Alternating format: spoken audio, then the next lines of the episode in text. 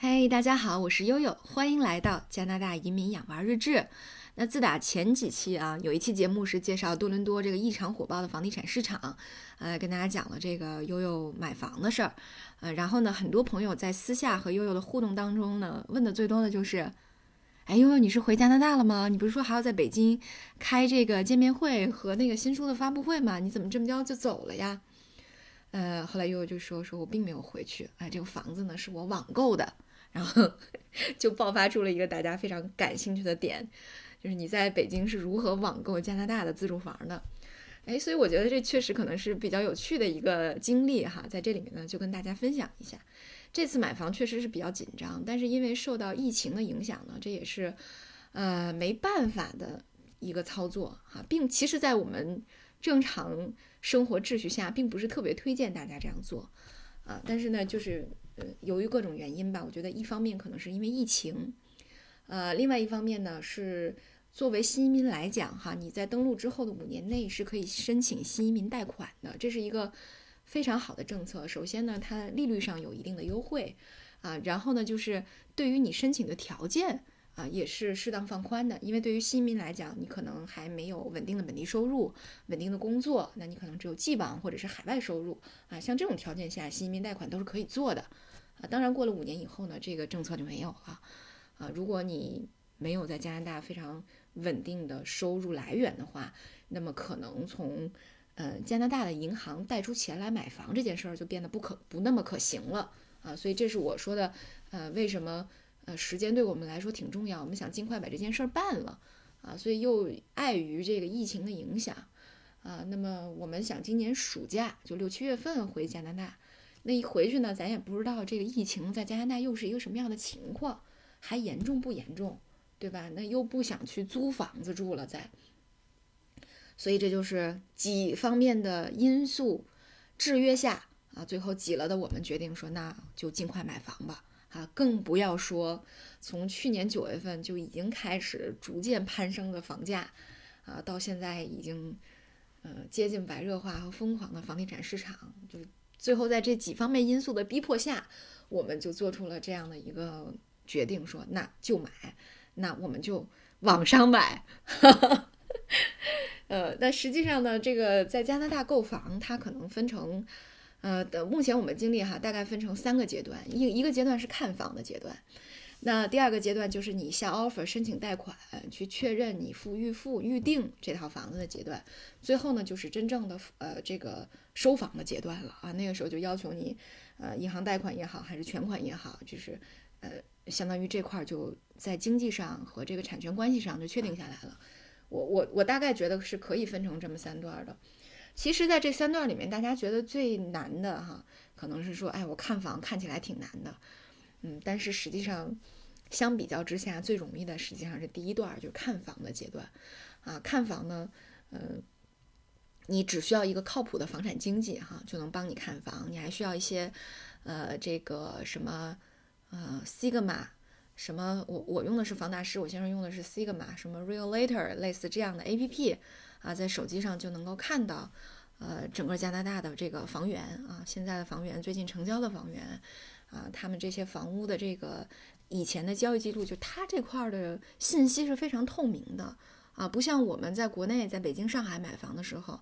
呃，很多信息我们不知道啊，但是呢，这个呃，加拿大的这些房产信息的平台是做的很好的，首先一上来你能够看到这些房子的图片。啊，如果你点这个历史记录，你甚至能够看到他上一次交易的时候这个房子的图片，就当时他挂出来的图片，你也能够看得到啊。当时房子的状态、现在的状态都是能够看到的。然后呢，这个呃，像房龄啊，它的这个呃开发商啊，啊，它的面积啊，啊，它的这个嗯几个卧室、几个卫生间这些基本的信息啊，大概有多大、几层，呃，几个车位。就大都是能够通过非常简单，前面都都是有一些信息的列表的，你就能够查到啊。再往下，你比如说这个社区的居民的情况分析，呃，大概本地人有多少，新移民有多少，然后大概什么呃种族的有多少，讲什么语言的啊，分别的这些统计，呃，也能够让你去大致的了解啊，你你所关注的这个社区的这个情况，然后再往下还有学区的信息，就是差不多你这个你这个房子啊，它有的房子特别逗，两个房子可能隔一条街，就不是一个学区，这种情况也经常经常存在。所以这个学区的这个信息就显得很重要，就是避免了你自己再去教育局的网站上再去查。当然，教育局的网站可以做 double check，呃，只不过在这儿你能够大概的就了解这个学区的信息了。啊，那么在这个呃学区里面哈，这些学校小学、中学大概是啊哪家？然后这些学校他们的呃这个排名啊，飞沙排名，还有他们的这个教育部门考试的排名。啊，你都是能够看到的，就大概了解你这个学区是不是个好学区，你的学校是不是个好学校，包括你们你这看的这个房产离这个学校有多远啊，都是有类似这样的信息的哈。再往下就是有更详细的一些图片介绍啊之类的，呃，还会有像这个 VR 的 trip，呃，3D 的整个的图都是有的。但是我觉得他们缺的啊，挺有意思的，就他们的这个嗯系统里面特别少的呢，就是。它很少有户型图，就是你更多看到的是图片，你可能很难拿到说每一个房子特别具体的尺寸和户型图。这个是可能到了这个下 offer 的那一个阶段才能问房主要的啊。所以大概呢，你就是通过这种三 D 的方式或者是照片的方式，能够了解一下这个房子大概的一个结构啊。所以这是看房，对于我们来讲呢，因为。呃，我我们的房产经纪是大洋的高中同学，这个关系可以说是非常瓷实了，就是完全由他一力承担了这个工作。呃，我们先在系统上找到感兴趣的房产，然后呢，他再约好了，因为现在疫情期间呢，房产经纪他可以去约时间，然后去上门看一下啊。那那对方每次只每一个时间段只能接受一一家的邀约。然后你去了之后呢，你就可以，就是他帮我们做的，就是他把每一个细，嗯，差不多每这个房子整个他走一遍，然后呃录成视频，再给我们看一些细节，或者我们特别关注哪里，比如说我们我们比较关注厨房，比较关注地下室，他可能专门的会录一些比较细节的视频发给我们看。所以在这样的情况下呢，我们就啊看了那么几套，觉得哎还还不错的。呃，这个房子觉得哎蛮感兴趣的，这样就可以哈，哎，这个是大概看房的情况。然后看完房之后，呃，还有一些朋友啊，以前就是我的听友里面，确实也有以前人没去就在加拿大把房买上的这种经历，当然是在疫情之前。呃，那么除了房产经济，我们这个情况比较特殊，就是房产经济本身就是我们的好朋友。呃，那其他的这个朋友呢，还有就是。呃，其他的这个这个买房的，就是这种通过就是自己不在加拿大买房的这种，还会请自己的亲戚朋友在上面看一下。那你通常一个房一个房子哈，你的邀约也就是去看个一两次，呃，就千万别超过三次，要不到时候你议价的时候也会很困难。他们可能会觉得你对这个房子特别感兴趣，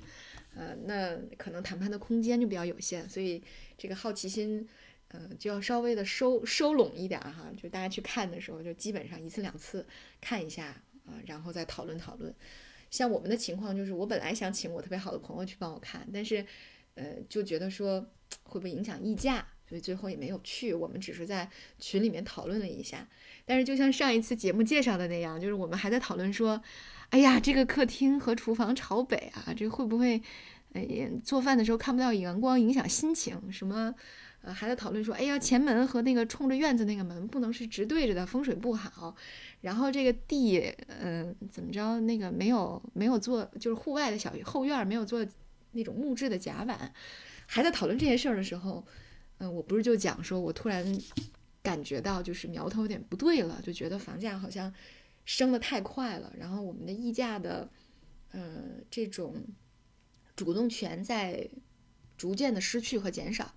所以这个时候我就说啊，咱们别讨论这些了，咱们就赶紧议价这个下 offer 吧。所以我们就比较果断，就说那我们下一个 offer，这这就到了第二个阶段，就是你需要跟对方的房产经纪，就是你的房产经纪和对方的房产经纪要去沟通这个房价了。好像我们就是还往低出价了两次，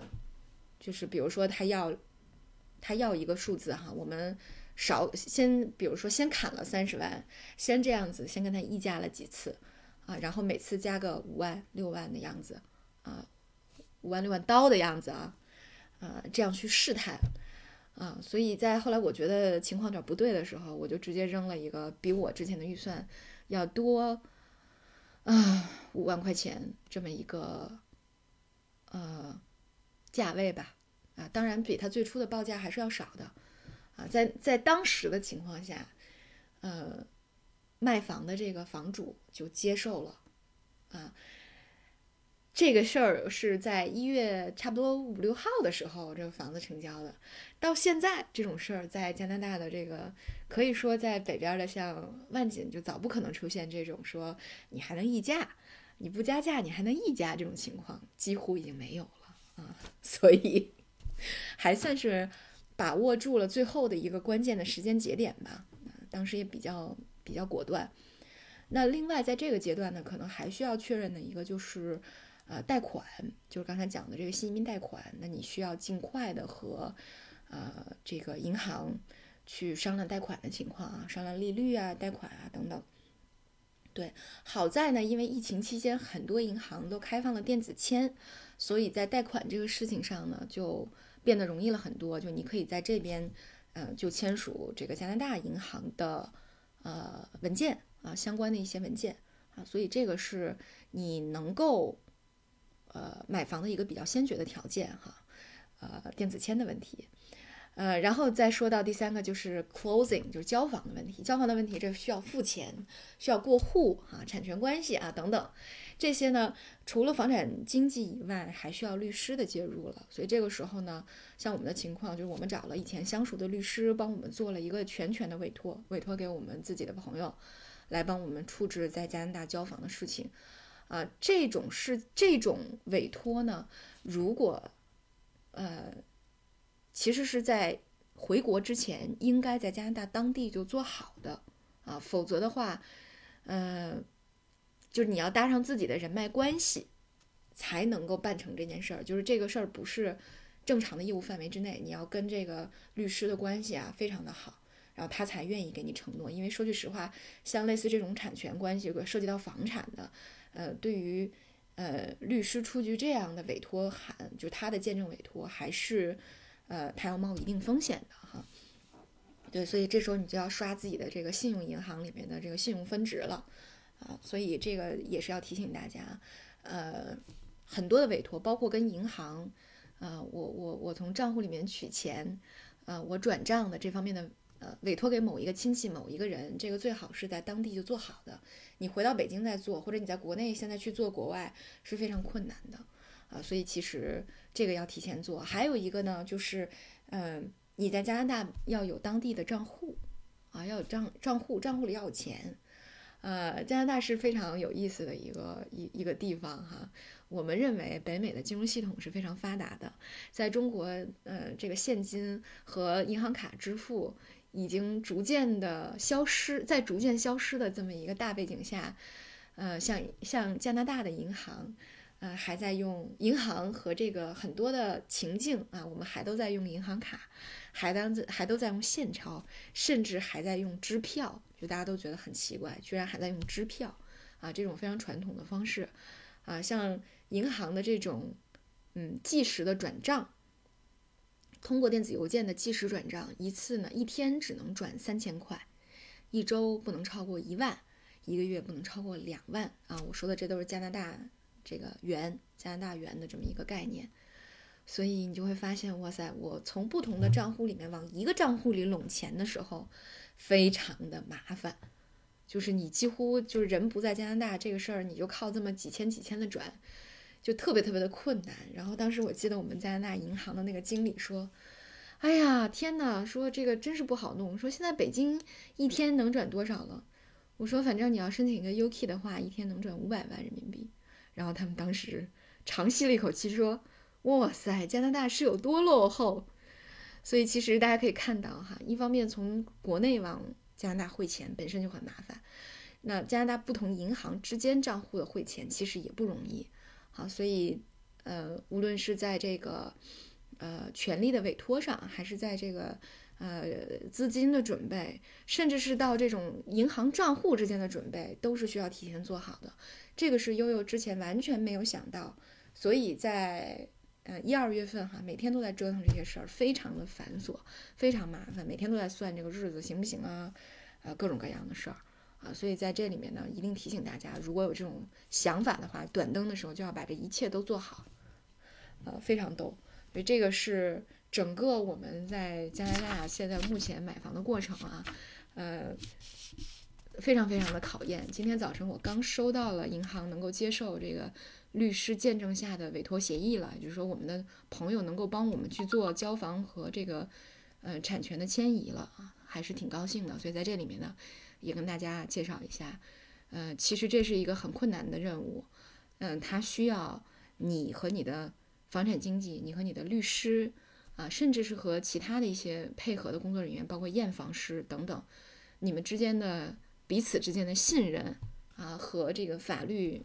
法律层面的这个手续的啊，包括跟银行的账户经客户经理啊，这些都是要建立好很好的联系啊，以及办好足够的这种法律的文件的啊，这些呢。都不容易，所以大家一定要，如果有这种方式呢，一定要提前做好。但实际上，我觉得更靠谱的还是，呃，能够在本地来操作一些事情啊，那规避更多的风险，让这个操作显得更为的稳妥。所以在这里就把悠悠的这个啊经历当成一个有趣的小故事来跟大家分享一下哈，故呃君且听之，乐之，这就足够了。好吧，那今天呢，我们的节目就到这里，感谢大家的关注，我是悠悠。